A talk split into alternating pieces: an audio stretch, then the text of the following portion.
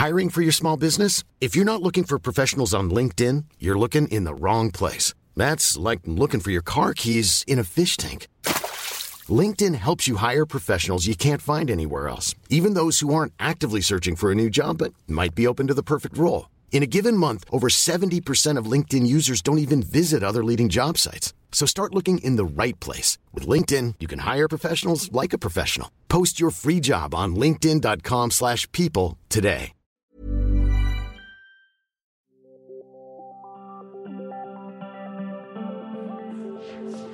Vous écoutez Collection Générique, la série qui s'attache à détailler, anatomiser, disséquer le générique d'une série.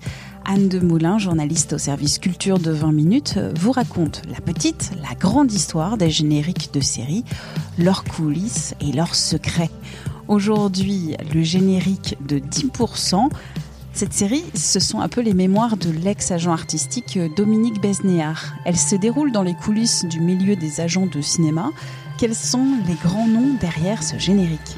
C'est une série qui est créée par Fanny Herrero et la direction artistique de la série et le pilote ont été réalisés par le cinéaste Cédric Lapiche.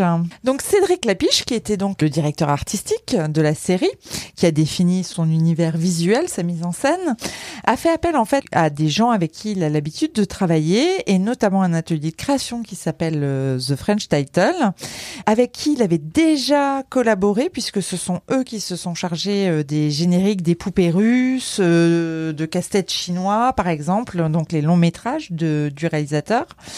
Et il a fait donc appel à deux collaborateurs très proches, Cook Evo et Eric Brochery, à qui on doit un autre générique de, de série française culte, celui des, des Revenants de Fabrice Gobert. Ah oui, oui, oui, Les Revenants, oui, très bonne série aussi. Voilà. Qu'est-ce qu'on entend dans ce générique? La musique du générique a été composée par euh, Loïc Dury et Christophe Disco Mink. Euh, Là encore, Cédric Clapiche a fait appel euh, à des fidèles. La musique, en fait, c'est une sorte de collision entre des cordes dramatiques et des guitares hurlantes. Les cordes dramatiques, c'est-à-dire le drame, et les guitares hurlantes, c'est-à-dire la comédie. Qu'est-ce qu'on voit à l'image? Le générique, hein, il dure 39 secondes et c'est un générique qui est très très dynamique puisque il y a plus d'une trentaine de plans différents Ah. en seulement 39 secondes. Il y a une première phase du générique et notamment on va s'attarder peut-être sur le tout premier plan. On voit un plan d'ensemble sur un tournage d'une production en costume et un réalisateur. Et petit clin d'œil, devinez qui est ce réalisateur Cédric Clapiche et tout à fait, bonne réponse. Et en fait, là, on a la première mise en abîme de petit clin d'œil dans le générique à la production de 10%. Mais on va voir que ce motif de la, mise en abîme est très important dans le générique. Ensuite, hein, au second plan, on voit un écran de moniteur de contrôle qu'observe Cédric Lapiche avec un gros plan sur l'actrice. Donc là, on a une deuxième mise en abîme, un écran dans l'écran. D'accord. Ensuite, au troisième plan, toujours de ce premier plan, on voit au fond l'actrice et l'acteur qui euh, s'embrassent devant un miroir. Et donc le miroir reflète cet acteur et cette actrice. Donc on est encore dans une mise en abîme. D'accord, donc c'est un système de poupée russe en fait Voilà, c'est tout à fait un, un système de poupée russe, de mise en abîme permanence. Et on va voir que ça a un lien avec ce que nous dit la série et ce que va nous raconter cette série 10%. La première partie du, du générique, hein, on nous emmène dans les coulisses euh, du cinéma.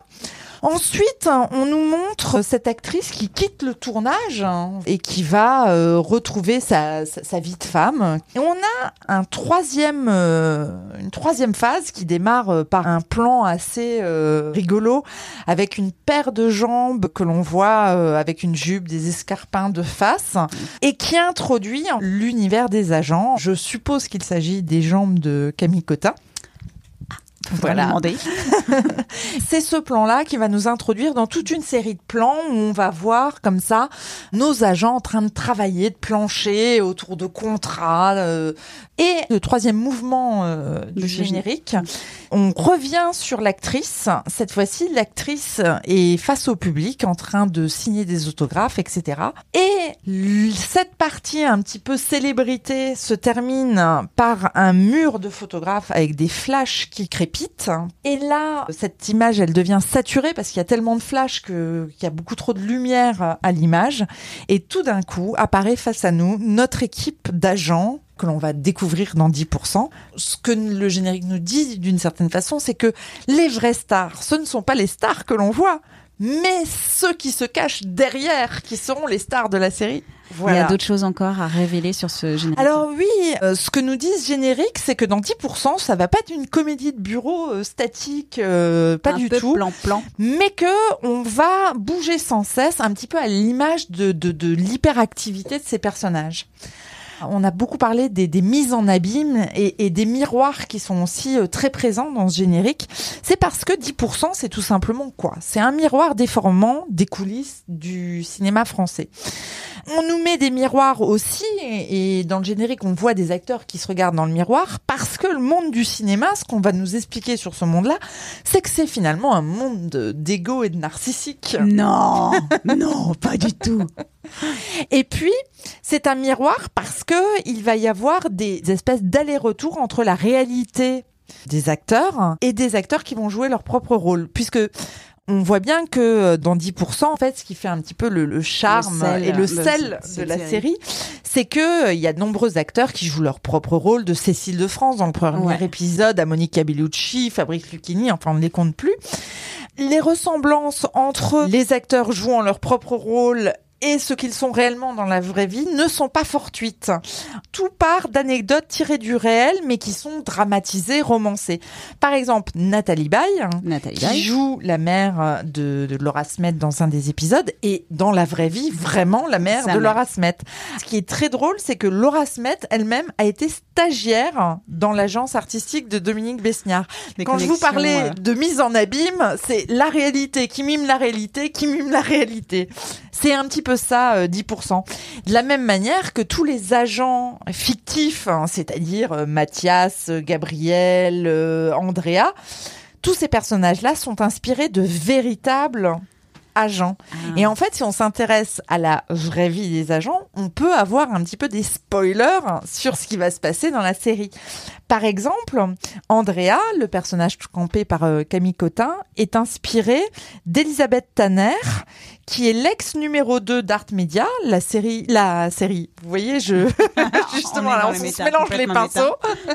on est dans- complètement dans le méta. En fait, Art Media était l'agence dans laquelle travaillait Dominique Besniard.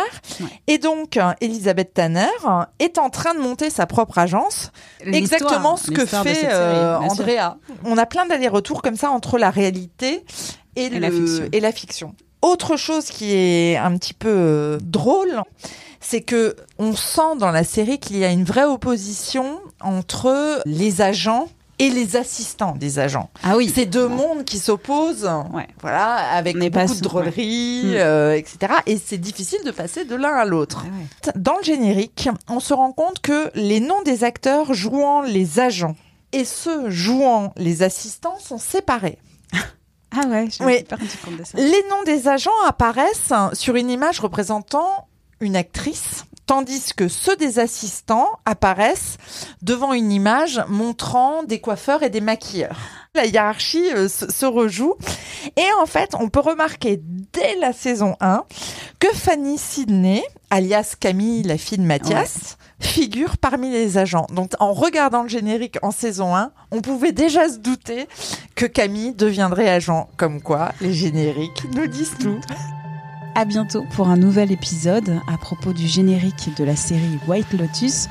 Collection générique, c'est une série du podcast L'été dans vos oreilles d'Anne-Laetitia Béraud pour 20 minutes. Écoutez gratuitement cette série sur votre appli de podcast favorite et sur 20minutes.fr à la rubrique podcast. N'hésitez pas à vous abonner, à nous évaluer avec des petites étoiles sur votre plateforme et à nous envoyer des commentaires et des critiques à l'adresse audio-20minutes.fr. À très vite et d'ici là, bonne écoute des podcasts de 20 minutes comme Minute Papillon où tout s'explique.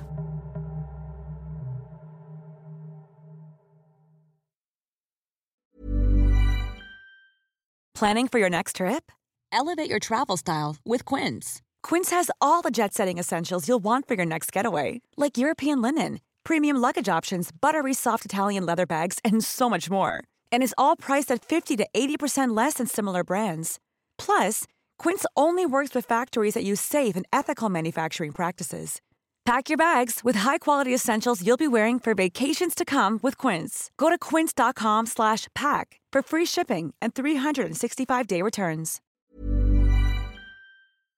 On ne va pas se quitter comme ça. Vous avez aimé cet épisode? Sportif, généraliste, sexo ou scientifique, varié mais toujours bien informé. Découvrez les autres podcasts de la rédaction 20 minutes sur votre application d'écoute préférée ou directement sur podcast au pluriel.20minutes.fr.